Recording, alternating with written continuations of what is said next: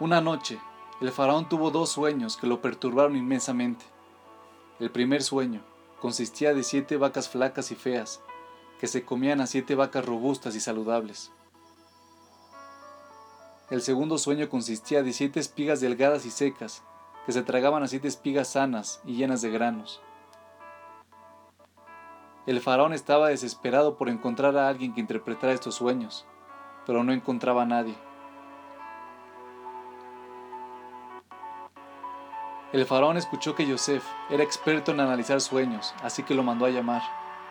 Yosef le dijo al faraón que los sueños significaban que Egipto tendría siete años de gran abundancia y que estos años serían inmediatamente seguidos por siete años de hambruna. Después de interpretar estos sueños para el faraón, Yosef aconsejó al faraón y le dijo que el faraón busque a un hombre sabio e inteligente y que lo nombre gobernador sobre la tierra de Egipto.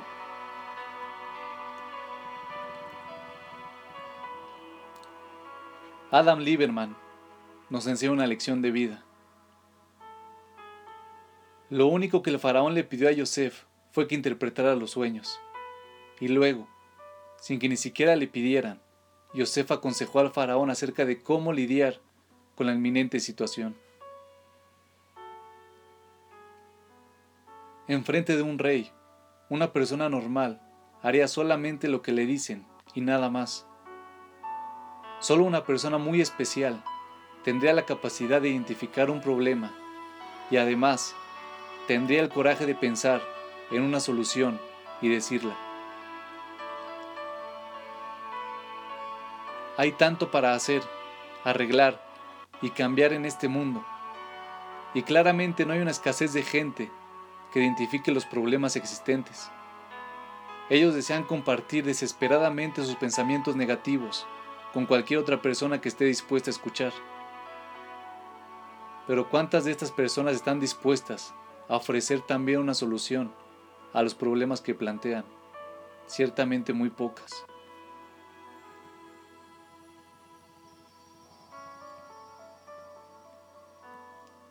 La tendencia a enfocarnos en los problemas, en vez de enfocarnos en las soluciones, es una manifestación paralela de nuestras propias vidas. No es que nosotros decidimos enfocarnos en cosas negativas, sino que la negatividad y los problemas son pensamientos que aparecen de manera instintiva en nuestro cerebro. Nuestras mentes pueden compararse a un gran jardín. Si siembras algún tipo de semilla, entonces crecerá una planta. Pero si no siembras nada en el jardín, entonces la mala hierba crecerá en abundancia. Nuestras mentes funcionan de la misma manera.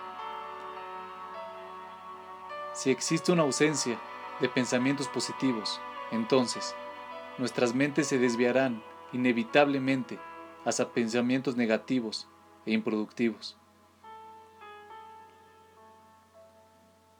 Las personas que están constantemente creciendo intelectual y espiritualmente tienden a tener pensamientos positivos y productivos, mientras que aquellas personas que están atascadas usualmente se enfocan solamente en cosas negativas.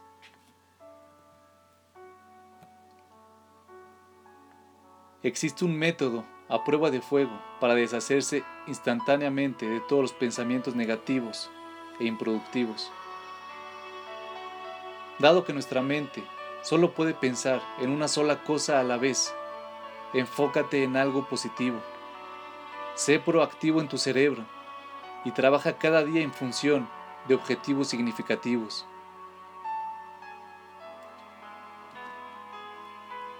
Hoy en día vivimos en un mundo donde la gente destaca constantemente las cosas negativas. Sé esa persona especial que ofrece soluciones concretas y que incluso se compromete a ser parte de la solución. Puedes lograrlo fácilmente una vez que siembres semillas positivas en tu mente, semillas que ciertamente producirán una gran cosecha de pensamientos alegres y productivos. Y esto te dará la fuerza necesaria para salir y cambiar el mundo.